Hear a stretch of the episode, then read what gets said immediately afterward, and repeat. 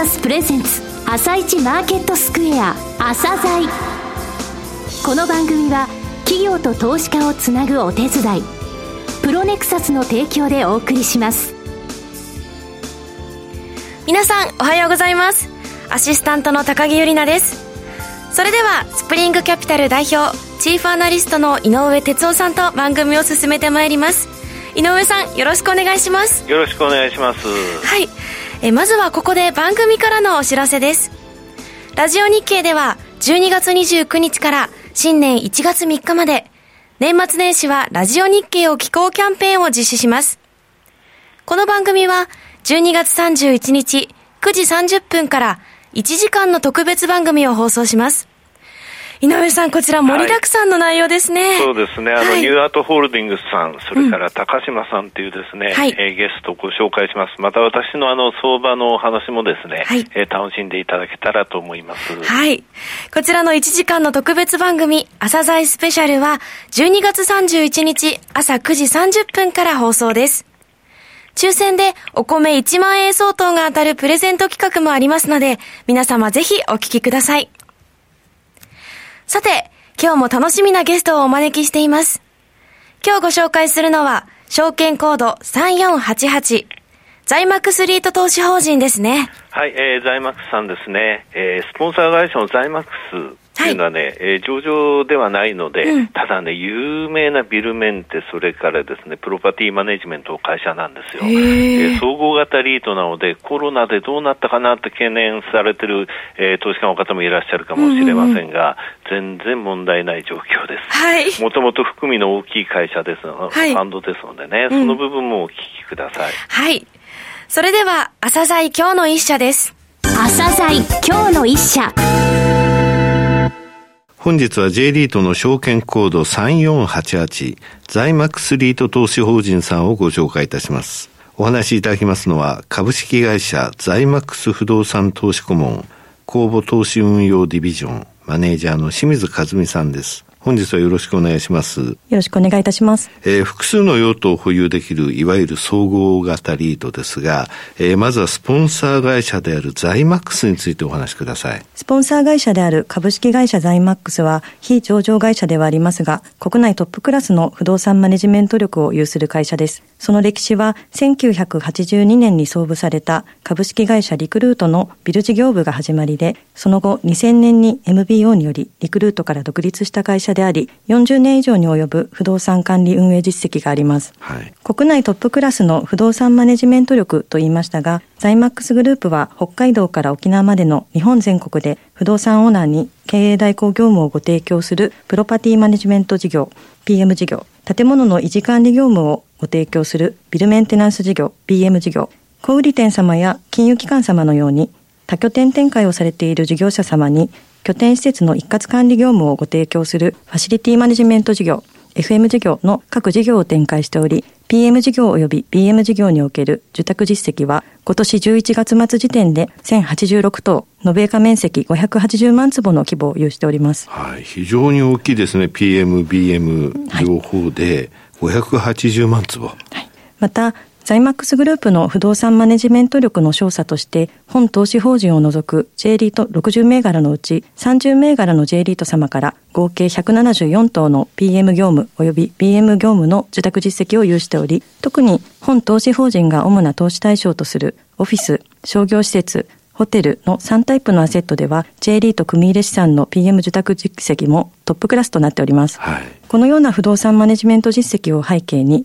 2002年には三井住友銀行様と合弁会社を設立し、2008年には佐川急便を傘下に持つ SG ホールディングス様と業務提携を行い、シボリートの運用へも参画。また、2017年にはスーパーマーケット事業を営むバローホールディングス様と共同で新会社を設立。今年2022年10月には、えー、名古屋鉄道様及びそのグループ会社様との間で業務、資本提携がスタートするなど、スポンサーは他社様とのアライアンス関係を有しております。そうですね。はい。また、ザイマックスグループは、働く場と時間の概念が多様化、自由化していくことを見越して、2015年に開業したサテライトオフィスを2018年に働き方を自在にというコンセプトを掲げたサテライトオフィスサービス自在にリブランドし、既存事業のネットワークを生かした出店戦略によって拠点網の拡大を図り、2022年12月時点で342拠点を展開しております。はい2022年には拠点数ナンバーワンを掲げたテレビ CM も一部エリアで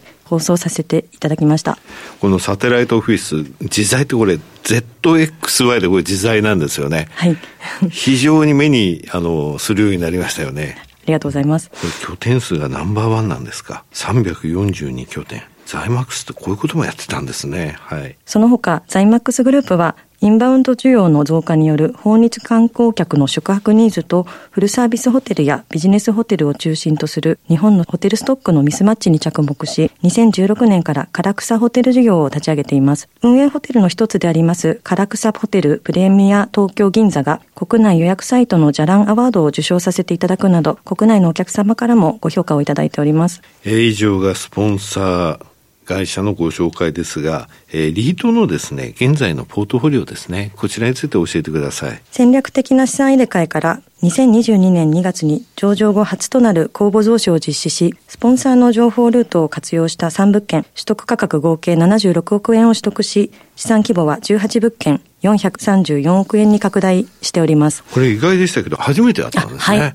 中核アセットはオフィス、商業施設、ホテルの3用途であり、3用途合計で80%以上ポートフォリオを構成することを謳っていますが、現在の取得価格ベースの比率は、オフィス58%、商業施設30%、ホテル10%、その他2%となっております。これあの、地域別の比率はとどうでしょう？地域別の比率は、千代田区、中央区、港区、新宿区、渋谷区の都心5区が34%、はい、都心5区を除いた東京23区が9%、東京23区を除く東京都と神奈川県で26%、政令指定都市が23%、その他が8%程度となっています。現在の運用状況、こちらについても、えー、お話しください。本投資法人の決算は2月と8月ですが、直近の決算期である2022年8月の第9期業績で申し上げますと、保有物件の運営は堅調に推移し、増収増益の原動力となりました。はいあの、用途別にちょっとお話しいただくと、オフィスどうでしょう？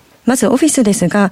えー、オフィスの賃貸マーケット自体はダウントレンドが継続しておりますが、スポンサーグループの安定的な運営力が発揮されて高い稼働率を維持し、第9期末時点において稼働率99.2%となりました。はい。なお、少し高稼働の背景について補足させていただきますと、はい、本投資法人ではオフィス取得の際に賃料単価帯に着目し、はい、オフィス賃貸マーケットにおける制約件数の6、7割を占める賃料単価が1万円台から2万円台半ばの中小規模サイズの物件にフォーカスしております。はい、つまり、テナント候補が多く存在する一方で、東京23区における築20年前後までの中小規模オフィスの既存ストックや新規供給は限定的であるという背景もあり、オフィスの高稼働に関しては、本投資法人の保有するオフィスの競争力、優位性が発揮されていると考えております。はいなお、これらはスポンサーグループのシンクタンクであるザイマックス不動産総合研究所の研究結果をもとに分析をしております。そうですよね。この中小規模のオフィスっていうのはなかなかですね、あの、タイトなんですよね。入ってる会社さんもそれほど大きくない。その代わりそうそう変わらないっていうのはありまして、これなかなか需要は本当に高いものがありますよね。そういったところについても、ザイマックス不動産総合研究所、こういったところの、あの、調査結果、研究結果をもとに、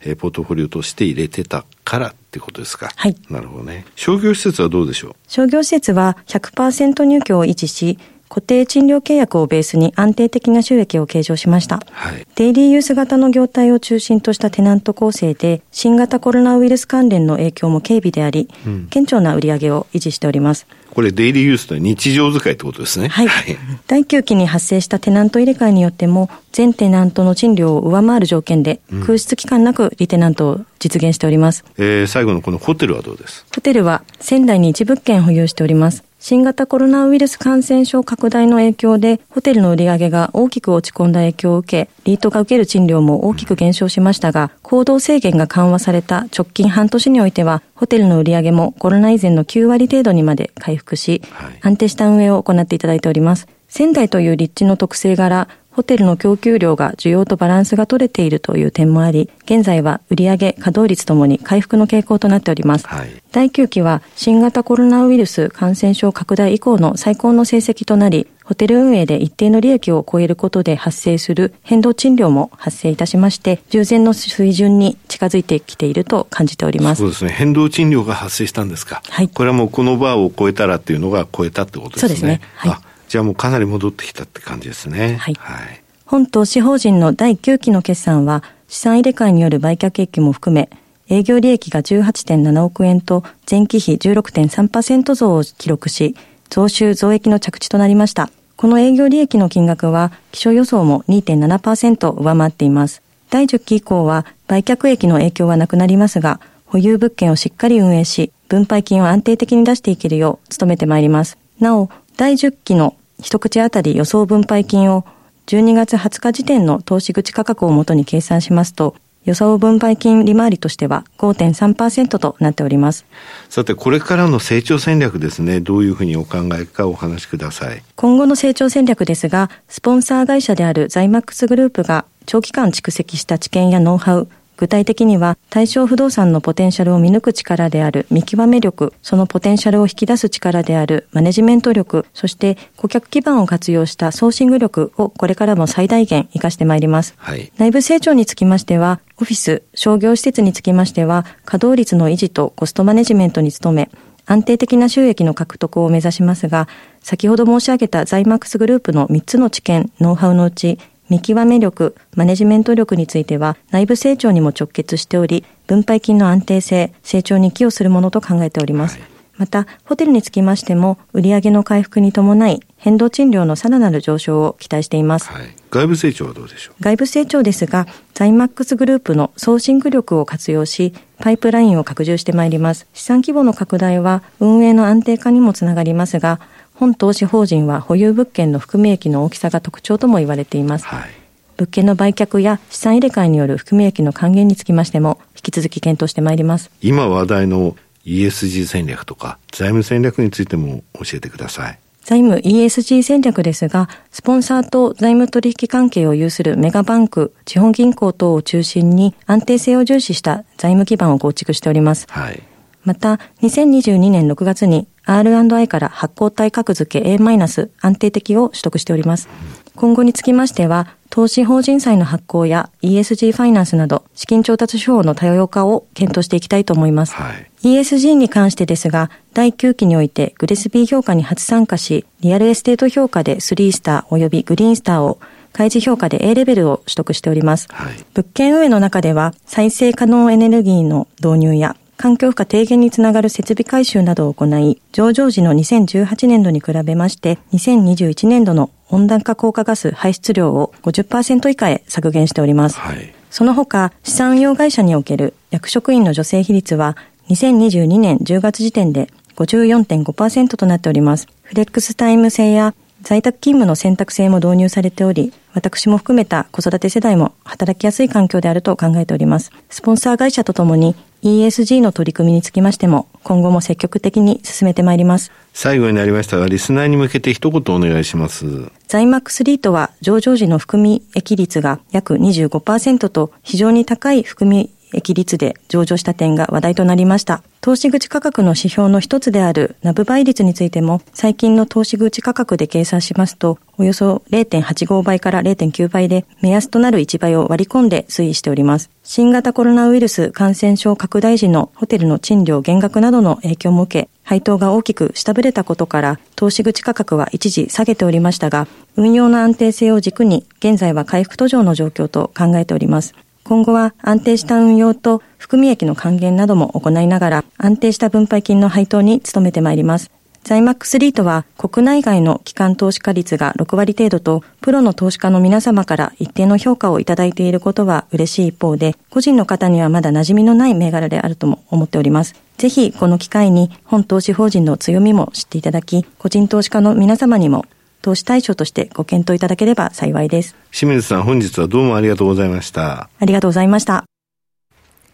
今日の一社、ザイマックスリート投資法人をご紹介しました。さらに井上さんにお話しいただきます。はい。えまずね、あの、スポンサー会社のザイマックスっっていうのは、はい、プロパティマネジメント、不動産に関するね、PM 事業ね、うんはい、それから建物に関するビルメンテナンス事業、うん、それから、あの、いわゆるあの、えー、小売店とか金融機関のような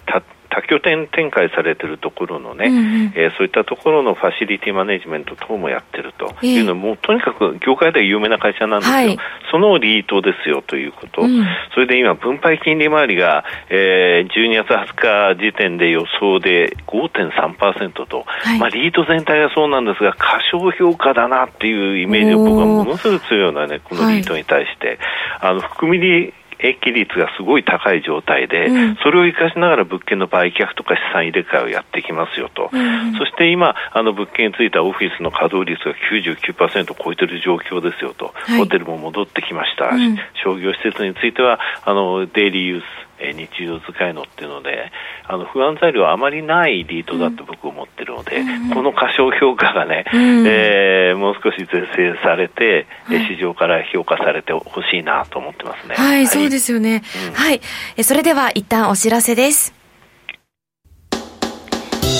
企業ディスクロージャー IR 実務支援の専門会社プロネクサス。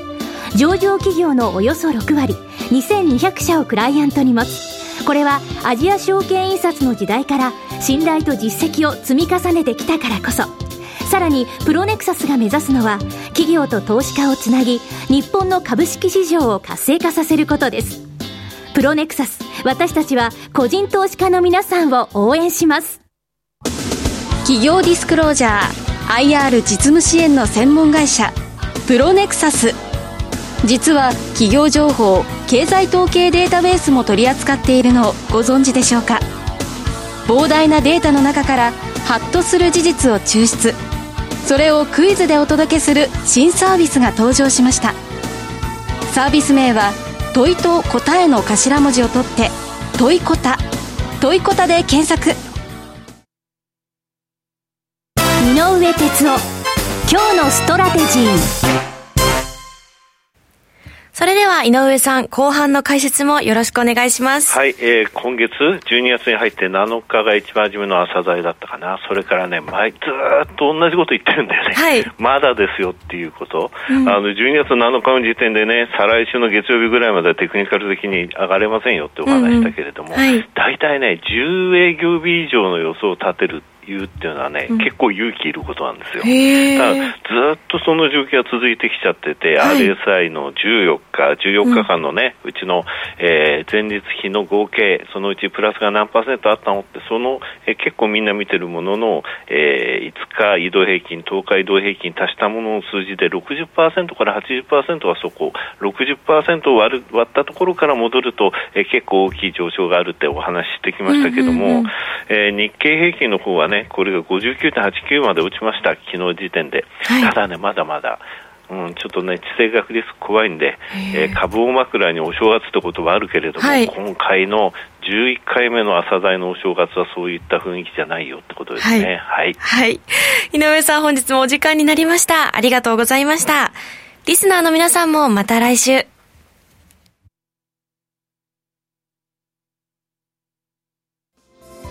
朝鮮この番組は企業と投資家をつなぐお手伝い